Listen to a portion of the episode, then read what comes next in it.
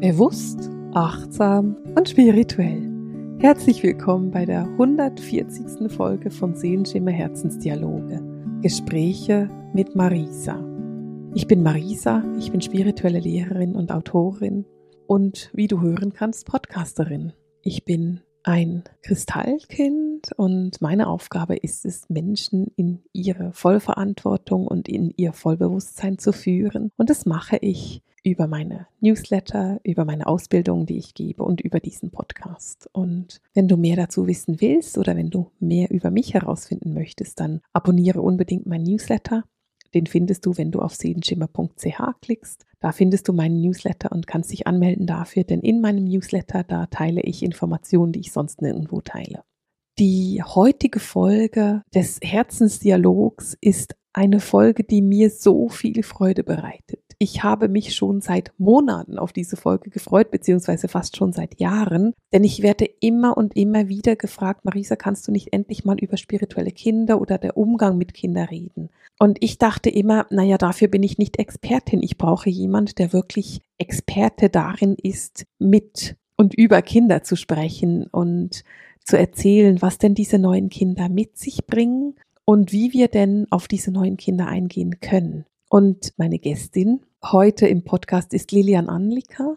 Und Lilian ist nicht nur Lehrerin und Schulleiterin im klassischen Schulsystem, sondern sie ist auch Mama und sie ist Homeschool-Mama. Das heißt, sie hat ihre Kinder im Homeschooling. Sie führt eine Waldspielgruppe und was sie macht, ist, sie unterstützt Eltern dabei, wenn sie mit ihren Kindern schwierige Situationen haben. Und was ich so großartig finde an Lilian ist, dass Lilian eine unbeschreibliche Spiritualität und sehr, sehr stark ausgeprägte Hellsinne verbindet mit ihrem Wissen als Lehrerin und als Mutter.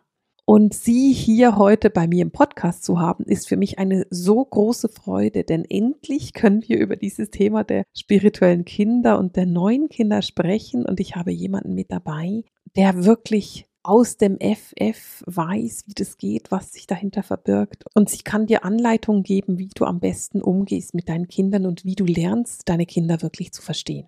Lass uns gleich ins Interview wechseln. Und wie gesagt, sind wir jetzt im Interview und ich freue mich mega, Lilian, dass du da bist und dass du uns heute in diesem Gespräch, in diesem Herzensgespräch unterstützt.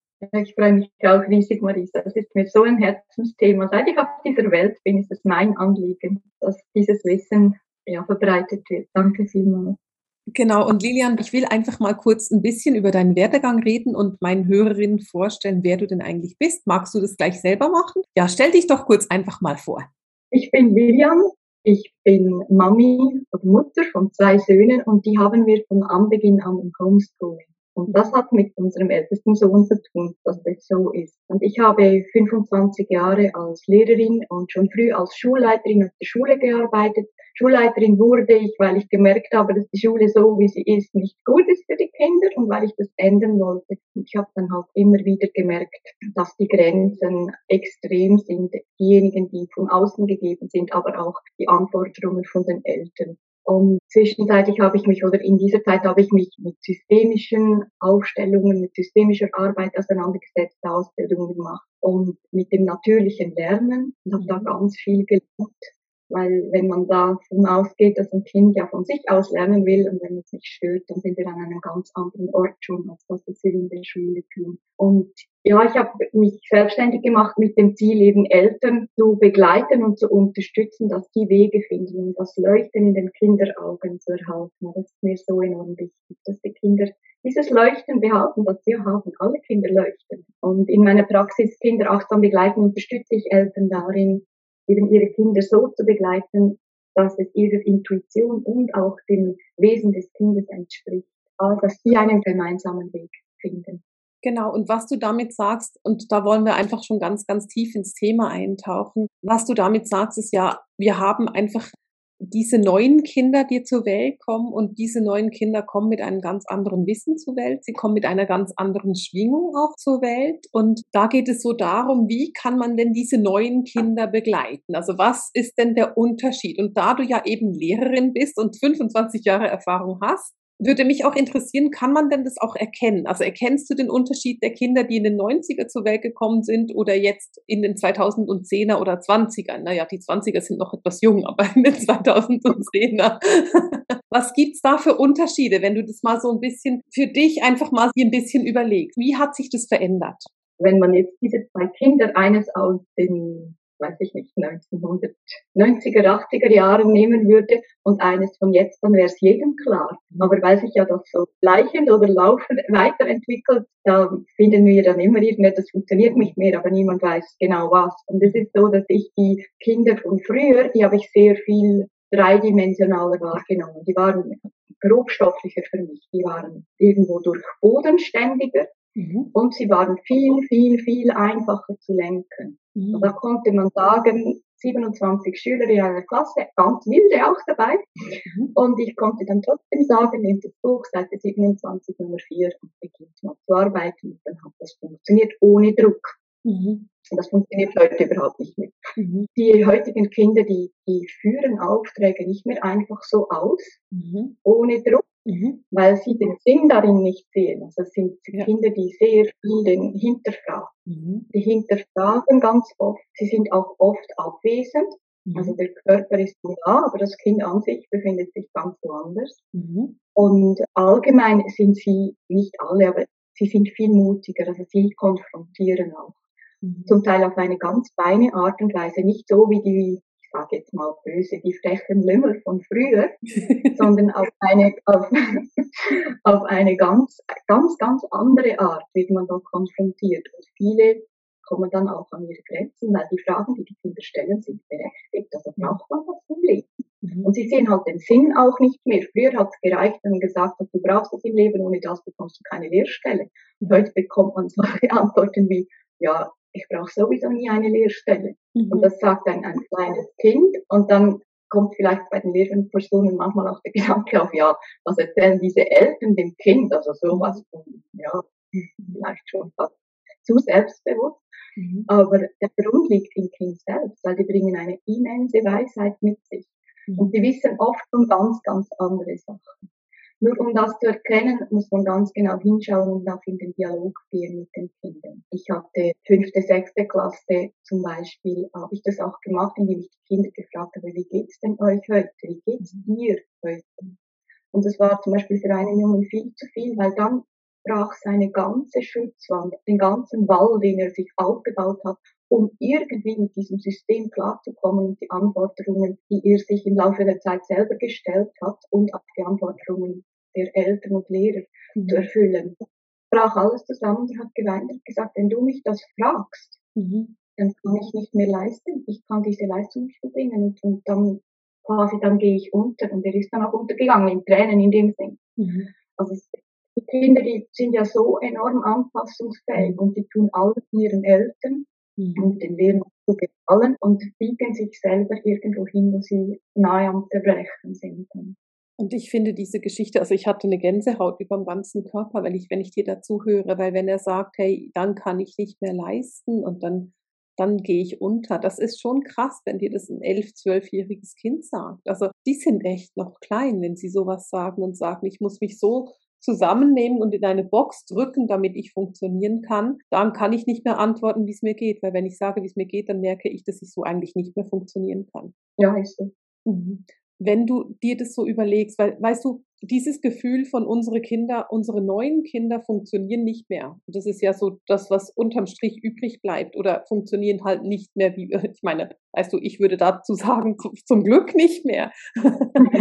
Wir sind ja froh, dass sie das nicht mehr machen oder sie lassen sich einfach nicht mehr in diese engen Schubladen quetschen. Und trotzdem haben wir ja immer noch diese engen Schubladen. Und ich meine, wenn wir so die letzten Monate angucken, sind die Schubladen ja nicht weniger eng geworden, sondern ganz im Gegenteil, die wurden ja noch enger. Wie siehst du das? Also wie ist es bei dir in der Praxis? Hast du mehr Hilferufe von Eltern mit Kindern, die an ihre Grenzen kommen? Oder ist es so, dass mehr Mütter oder Eltern grundsätzlich sagen, hey, ich nehme mein Kind ins Homeschooling? Oder was siehst du, wenn, wenn wir jetzt einfach so auf die aktuelle Weltsituation gucken und was die letzten Monate so mit sich gebracht hat, siehst du da eine Veränderung? Ist es für dich eher etwas, was du es positiv betrachtest oder ist es etwas, was für dich schwierig ist? Nein, für das ganze Schulsystem ist das Ganze enorm positiv. Weil durch diese Weltsituation, in der wir gerade stehen, reicht es vielen Eltern. Also viele Eltern kommen immer mehr an ihre Grenzen. Mhm. Und sie haben, die Eltern, die vorhin schon gesehen haben, was alles schief läuft. Schule ist kein Spaziergang, auch nicht für die Eltern, zumindest für die meisten Eltern nicht, auch für die Kinder nicht, für die Lehrer gerade auch nicht in diesem System drin. Und jetzt kommen immer mehr Eltern und sagen so, und jetzt reicht's. Ich, ich möchte mein Kind rausnehmen oder ich möchte mein Kind in eine andere Schule geben, Privatschule, X, Art. Und das, das steigt exponentiell an jetzt. Also Privatschulen, die haben genügend Kinder jetzt, es gibt immer mehr Privatschulen und das Homeschooling in meinen Augen beginnt auch zu boomen. Also dass Eltern, die das können, je nachdem in welchem Kanton man lebt, jetzt bei uns in der Schweiz, sind da ganz unterschiedliche mhm. Regeln, die man einhalten muss oder man kann oder man kann nicht. Aber je nachdem, also, da kommt der Wunsch, so und jetzt reicht es definitiv. Also da trägt die Weltsituation jetzt viel dazu bei, dass das Ganze aufbrechen und sich verändern kann. Mhm. Ist das für die neuen Kinder eher positiv? Weil, weißt du, ich sehe ja auch diese Kinder, die jetzt in die Schule gehen und fünfmal die Woche getestet werden oder eine Maske tragen müssen im Unterricht. Aber würdest du sagen, ja, unterm Strich ist es dann trotzdem irgendwo positiv, weil sie eben aus diesem System rauskommen damit? Ja, oder sie tragen zumindest dazu bei, dass das System sich verändert. Also mhm. es hat ganz viele Kinder drin in der Schule, die dazu beitragen. Meine, warum fragt sich keiner, warum fast jedes Kind abgeklärt werden muss? Mhm. Es, es sind immer, die sind die Kinder, die passen nicht. Also mhm. Kinder sind falsch. Fast schon alle Kinder sind irgendwie falsch fürs System. Und es kommt niemand irgendwie, ja, zur Einsicht, dass das System nicht mehr passt, dass sich die Kinder weiterentwickelt haben. Und das System ist ja schon seit eh und je so, wie es ist. Mhm. Wenn ich jetzt aber eine Mutter bin mit so einem Kind, das irgendwie nicht mehr passt, und ich nehme an, diese Abklärungen beginnen ja schon im Vorschulalter. Also das ist ja wahrscheinlich eine, die erste Abklärung wird da mit drei, vier passieren, nehme ich jetzt mal einfach an. Was mache ich denn als Mutter ganz konkret, wenn mein Kind jetzt in diese Mühle der Abklärung kommt und in diese Mühle von es passt nicht? Also was machst du mit deinen Klientinnen? Wenn ihre Kinder in diese Mühlen kommen, wie gehst du da vor? Wie hilfst du einer Mutter in so einem Fall? Dass wir ganz genau hinschauen, was braucht das Kind. Und nachher das auch kommunizieren, also der Lehrperson kommunizieren und versuchen zu erklären. Und manchmal kommen wir auch zum Schluss, dass es echt einfach ja, kaum machbar ist für dieses Kind, sich in diesem System zu integrieren. Und dann geht es darum, einfach andere Schulformen, weil die Schulpflicht haben wir ja noch, mhm. die einfach zu finden und schauen, wie oder wo wäre es möglich. Mhm. Und, und ja, es gibt schon auch ähm, halt Tricks fürs Kind, dass man dem Kind etwas mitgibt in die Schule. Das, das kommt dann ganz aufs Kind an wieder. Aber letztendlich ist es für solche Kinder einfach krass, in diesem System drin zu sein mhm. und da nahe am Zerbrechen zu sein. Und für mich ist es jeweils sehr schmerzhaft auch, weil es geht mir total nahe, das zu sehen. Und gleichzeitig weiß ich, das sind Seelen, die sind eben gerade für das gekommen. Es ist nicht mhm. in der Aufgabe des Kindes, da jetzt durchzugehen. Mhm. Ich kenne auch ältere Kinder, die so ein bisschen ähm, ja, bewusster sind und die sagen, und ich will das machen, weil die, die Mama die findet dann, nee, aber jetzt ist es doch doch zu heftig, sagen, nein, und das will ich jetzt machen, die müssen doch das endlich mal begreifen. Also wenn sie dann größer sind, gewisse Kinder schreiben sich dann das auch echt auf die Karte. Und da gilt es dann wieder zu schauen, ja, von wo kommt das? Mhm. Und äh, ist es wirklich etwas, was das Kind mitbringt in diese Welt oder ist es etwas, das es glaubt zu machen, zu tun, für irgendjemanden. Jetzt bist du ja nicht nur Lehrerin und hast systemische Aufstellungen gelernt und gemacht, also weißt, wie das geht, sondern du bist ja auch Medium und nutzt auch deine Hellsinne, um mit diesen Kindern und diesen Müttern zu arbeiten. Siehst du die Kinder heute anders, als du die noch vor zehn Jahren gesehen hast? Also hat sich da etwas verändert? Ist die Aura anders? Ist die Energie anders? Keine Ahnung. ist plötzlich jede Aura Gold? Siehst du da irgendeinen Unterschied? Also ich sehe vor allem, dass das sehr viel feinstofflicher wurde, das was ich schon erwähnt habe, und dass sie sehr viel mehr angebunden sind nach oben mhm. und dafür oft ein bisschen zu wenig nach unten. Also die Wurzeln fehlen dann eher. Ja. Und dass sie einfach in diesen, ich sehe sie oft in Pastelltönen, unterschiedliche Farben, teils golden, teils auch im Licht, aber einfach das Ganze ist so wie, das ist keine klare Grenze mehr zwischen dem Körper und der Aura, so wie ich es früher gesehen habe, sondern es, es fließt so einfach ineinander. Das ist eine schöne Feststellung. Du hast gesagt, dass diese Kinder manchmal ein bisschen wenig Erdung haben, ein bisschen weniger angebunden sind an die Erde. Wenn du eine Mutter hast mit so einem Kind, was ist der wichtigste Tipp oder das Wichtigste, was so eine Mutter ihrem Kind geben kann? Stellen wir uns jetzt mal vor, das Kind ist vielleicht null bis zwei Jahre alt. Also ich rede von ganz kleinen Kindern. Wie kann eine Mama ihr Kind, ihr Baby optimal auf diese Welt vorbereiten, im Wissen, dass es eben ein Wesen ist, das mit sehr viel feinstofflicher zur Welt gekommen ist, als sie selbst noch zur Welt gekommen ist. Also da finde ich es am allerwichtigsten, dass man das Kind respektiert und das beginnt schon direkt, also eigentlich schon im Mutterbauch, also in, ja, wenn man schwanger ist, beginnt da schon und, und dann auch nach Geburt, weil ein Kind kommuniziert. Mhm. Und jede Handlung, die wir da machen, weil man es immer so gemacht hat, kann das Kind verletzen, weil es sich nicht ernst genommen fühlt. Und etwas vom Allerwichtigsten finde ich, dass man die Kinder in der Bindung behält. Mhm. Weil solche Kinder müssen eine ganz große Anpassungsleistung machen, nur schon in den eigenen Körper hinein. Ich habe das selber erlebt bei unserem Jungen. Ich habe schon früh gespürt, es gibt ein Kind, so ein spezielles Kind. Ich habe mich auch gefreut. Ich wollte ja auch so ein Kind irgendwo durch. Mhm. Und für ihn war das so schwierig, diesen Körper zu akzeptieren. Mhm. Also wenn der Körper nur den kleinsten Schmerz hatte, hat er gebrüllt wie wahnsinnig. Wasser war wie Feuer, ging gar nicht. Essen wollte er auch lange nicht also Muttermilch okay und das andere dann gar nicht. Und, und dass man das auch respektiert, so gut wie man es kann. Oder gewisse Kleidung, das geht dann halt nicht. Synthetik ging nicht. Das musste dann ganz weiche Baumwolle, dann Naturmaterial sein, durfte keine Knöpfe haben und so weiter. Das ist super, super, super heikel und ist sehr anstrengend, weil man sagt dem mal Sorge. Und dann haben wir, wir haben Windelfrei gemacht auch. Mhm. Das, das ist ja auch so etwas, wir wir wollen, dass die Kinder in die Windel machen, aber es ist so nicht in der Natur drin. Ja. Und da kann man schon ganz, ganz achtsam sein. Und eben, ich bin, ja, ich plädiere dafür, dass wir die Kinder nicht weggeben mhm. schon gar nicht so früh, wie es heute gemacht wird. Weil um, damit sich ein Kind wirklich entwickeln kann, braucht es diese Bindung und es braucht mindestens eine Person, die ist immer da, jetzt nicht von der Zeit her immer da, aber wo es sich einfach geborgen und angenommen fühlt mit allem, dass es über alles sprechen kann oder auch so dieses Weinen, oder? Kinder weinen viel. Meine, meine Jungs haben so viel geweint, sie sind hingefallen, nur ganz ein klein bisschen, aber sie haben sowas von geweint. Und das habe ich gehört und ja, wir übertreibt jetzt und komm jetzt, das war ja nicht so schlimm. Das hört man ja sehr, sehr oft.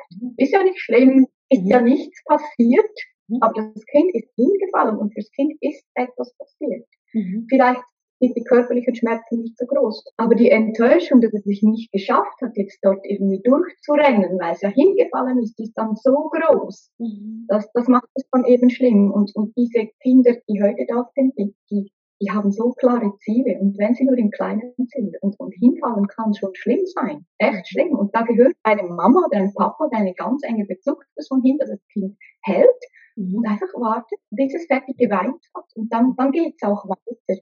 Und so oft klemmen wir die Kinder in diesem Weinen auch ab. Das geht auch noch bei den Größeren. Traurig sein darf man und traurig sein ist etwas Reinigendes. Mhm. Und das hat nichts zu tun mit, mit starker Mann oder dass du das nie lebst. Ich sehe das auch an meinem Ältesten jetzt. Der war so wehleidig jetzt aus dieser Warte gesehen und es ist alles weg. Ja. Mhm. Ich finde es wunder, wunderschön, dass du da diesen Hinweis machst, dass die Bindung so stark ist. Und du sagst, die Bindung, es braucht einfach mindestens eine ganz enge Bezugsperson, die sich auch nicht verändert und das über sieben Jahre. Habe ich das richtig verstanden? ja, zumindest nicht jedes halbe Jahr, also so diese Variante mit den Open, mit diesen Kindermädchen, mhm. wenn dann die die Bezugsperson werden und dann hängt sich das Kind oder das Kind, nein, es hängt sich nicht daran, das Kinderhirn ist so ausgerichtet, dass es sich eben auf die Bezugsperson, die da ist, fixiert, orientiert danach und es beginnt auch zu lernen. Das ganze Lernen läuft dann über diese Person in dieser Sicherheit auch. Und wenn die plötzlich verschwindet, dann ist das Kind total aufgeschmissen. Das ist dann wie die Mama verlieren. Also gewisse Kinder verlieren dann oft die Mama. Und was in den Kita passiert, wo ja viele ähm, verschiedene Betreuerinnen da sind, im schlimmeren Fall, zum Teil auch nicht mit diesem Bewusstsein, das lernt man ja auch nicht, wenn man dort arbeiten geht, nur einfach so, dann ist das extrem schwierig. Und was dann passiert, ist, dass sich die Kinder von den Gleichaltrigen zu orientieren beginnen. Also ein einjähriges Kind orientiert sich am einjährigen Kind, das dann oft halt mit ihm in den gleichen Raum und ins gleiche Ort gesetzt wird. Mhm. Und das wird und das Lernen nicht wird. Weil ein einjähriges Kind kann von einem einjährigen Kind fast nichts lernen. Also ja, schon ein bisschen. Oder Mhm. Wenn man das hört in den Alter, äh, in den äh, Schulen, oder? Wir haben alle erst zweite Klasse, wir haben ja alle in einer Klasse. Mhm. Und da kommt, man meint immer, die werden dort sozialisiert und das stimmt nicht, weil sie sehen ja nur den gleichen Entwicklungslevel. Und mhm. da geschieht sehr vieles, was nicht schön ist, auf dem Pausenhof untereinander, weil die haben noch gar keine anderen Möglichkeiten, sich anders zu verhalten. Und wir bringen immer wieder diese beiden aufeinander. Wenn wir altersdurchmischte Räume schaffen, dann gibt es ein Vorbild, dann gibt es jemanden, der anders handelt. Und ich kann sehen, ah, so geht das auch noch, so würde das auch noch gehen um da zurückzukommen auf diese Orientierung am Gleichaltrigen. Wenn das passiert, dann bleibt das Kind in der Entwicklung des Hirns stecken. Also das erste, was kommt im ersten Lebensjahr, ist so diese körperliche Bindung, Bindung an einen Körper, an eine Mama, die immer gleich riecht und so. Und das, im zweiten Jahr kommt die Bindung über die Gleichheit, über die Nachahmung. Mhm. Und diese Kinder bleiben dann dort wie zu stecken in diesem Ich ahme dort nach, wo es gleich ist. Und es gibt dann diese ganz krassen Peer Groups auch später. Oder die Jungen, die Gangs, die dann einfach alle gleich sein wollen. Sie ziehen sich gleich an, gleiche Frisur, gleiche Art zu sprechen, gleiche Musik, alles dieses gleiche. Und da fühlen sie sich wohl. Mhm. Ich sage nicht, dass das ausschließlich so Kinder sind. Nur äh, es gibt auch sicher ja, Kinder, die sind ganz gut in der Bindung aufgewachsen, die gehen auch dort hinein. Ja, Nur haben die das ganze Spektrum mit. Mhm. Und wenn wir noch den Verbindung zum, zu unserer Konsumgesellschaft machen, mhm. solche Kinder, die in dieser Gleichheit stecken geblieben sind, in dieser Entwicklung, das sind die perfekten Konsumenten für unsere Konsumgesellschaft. Weil sie nie gelernt haben, sich an was anderes zu orientieren. Ja, sie gehen nicht in die Tiefe und man kann denen irgendjemanden vorsetzen, der cool ist und sie wollen dann so werden wie dir und dann kaufen die alles in diese Richtung wenn ich dir so zuhöre, dann merke ich, dass ich ziemlich blown away bin, weil das macht so viel Sinn, was du erzählst. Das ist unbeschreiblich wichtig, dass man das hört und dass man sich da mal bewusst wird und dass man mal merkt, ach so, also erstens deswegen braucht es die Bindung auch zu eben einer Mutterperson, einer Vaterperson, was auch immer. Du hast ja gesagt, es braucht nicht unbedingt Mama. Es könnte auch Oma sein oder Tante sein oder was auch immer, aber es braucht halt eine eine Bezugsperson, die sich auch nicht verändert. Und ja, und es gibt Familien, die sind in dieser Situation und die müssen eine, sind angewiesen auf eine Kinderbetreuung. Und da sage ich nicht, dass das nicht möglich ist. Nur sollte es eine konstante Person sein. Tagesmütter eignen sich da, finde ich, sehr viel besser als Kitas, weil es eben immer die gleiche Person ist. Und dann eben auch schauen, dass das nicht all halb Jahr ändert. Weil das ist für ein Kind ein Verlust wie mit dem Verlust einer Mama. Und niemand schnauzt. Weil das ist ja jetzt bloß eine andere Tagesmutter. Aber Tagesmutter, das ist die Mutter vom Tag. Und das andere wäre dann die Nachtmutter, also die, die leibliche Mutter. Mhm. Und in der Nacht bekommt man nicht mehr so viel mit. Mhm. Wenn ich das so höre und wenn ich dir so zuhöre, dann höre ich darin auch irgendwo wieder ein kleines, ich weiß gar nicht, ob das Absicht ist, Plädoyer für Homeschooling, weil da hast du ja die Kinder dann zusammen, egal wie alt sie sind. Ich sage nicht, es gibt die richtige Schulform. Die mhm. Schule, die da existiert, die kann auch für ganz viele Kinder richtig sein und auch gut sein. Und es steht und fällt so sehr mit den Lehrpersonen. Mhm. Man kann eine total gute Lehrperson erwischen, die dann eben dieses Herz auch mitbringt, die Feinfühligkeit mitbringt und den Unterricht auch so gestaltet, für dass es für die Kinder möglichst gut machbar ist. Mhm. Und es ist auch nicht, die Kinder, gewisse Kinder wollen auch nicht aus der Schule, weil sie haben dort viele Freunde. Und das mhm. gilt es ja dann auch zu respektieren. Das hat auch einen Wert.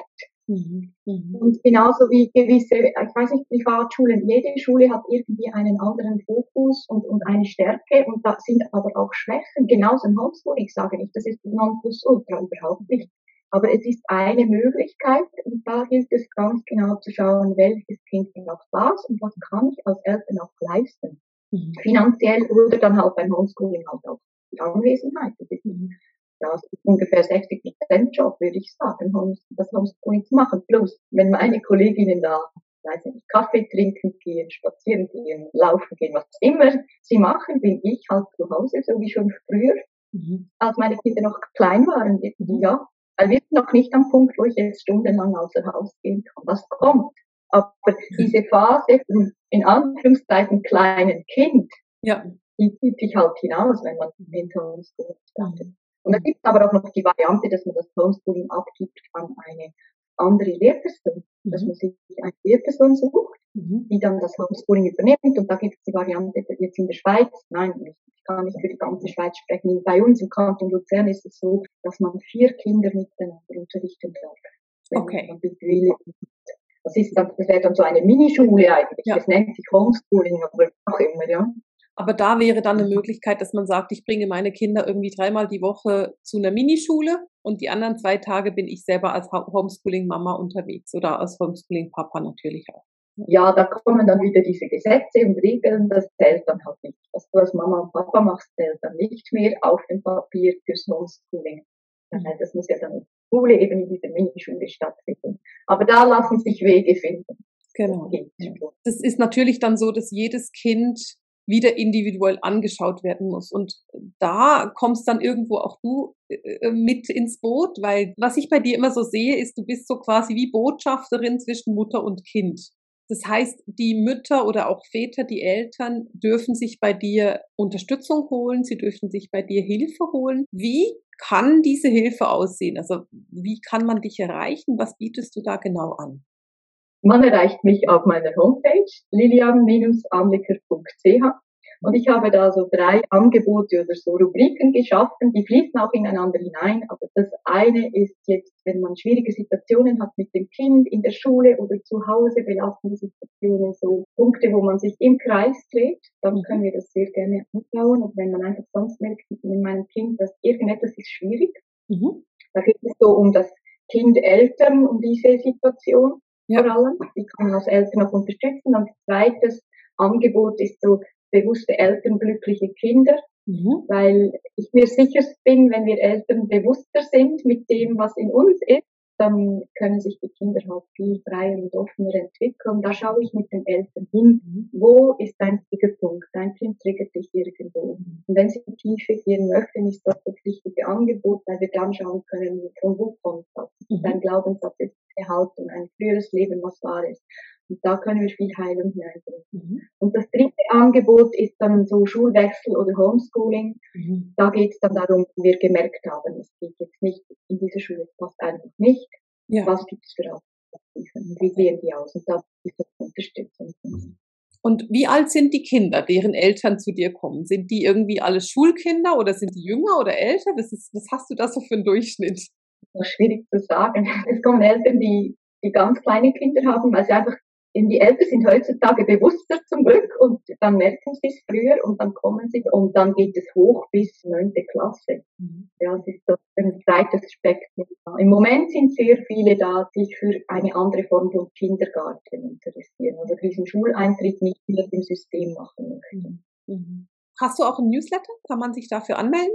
Ja, ich habe einen Newsletter und da kann man sich anmelden. Und beim Kontakt ist da so ein Kreuz, das man setzen kann dann bekommt man einen Newsletter, wenn man möchte. Und ich setze da einfach Inputs, so schreibe da Sachen hinein, was du mit deinem Kind vielleicht einmal ausprobieren kannst und mal schauen kannst, wie fühlt es sich an für dich und wie reagiert dein Kind darauf. Super, also Lilian gibt uns ganz viele Möglichkeiten, wie wir uns mit ihr in Verbindung setzen können, aber sie gibt dir auch ganz viele Tipps, wie du den Umgang mit deinem Kind einfacher und achtsam und vielleicht irgendwo auch verständnisvoller gestalten kannst natürlich, das kennst du ja schon. Wir verlinken alles von Lilian in den Show Notes, damit du sie ganz einfach finden kannst. Und ich freue mich riesig darüber, Kommentare zu lesen und zu lesen, wie es dir denn geht und was du für Erfahrungen gemacht hast mit deinem Kind, vielleicht mit der Schule, vielleicht aber auch vor der Schule. Einfach erzähl mal, wie es dir da genau geht. Und mit dem verabschieden wir uns von heute mit dem Sehenschimmer Herzensdialog, den Gesprächen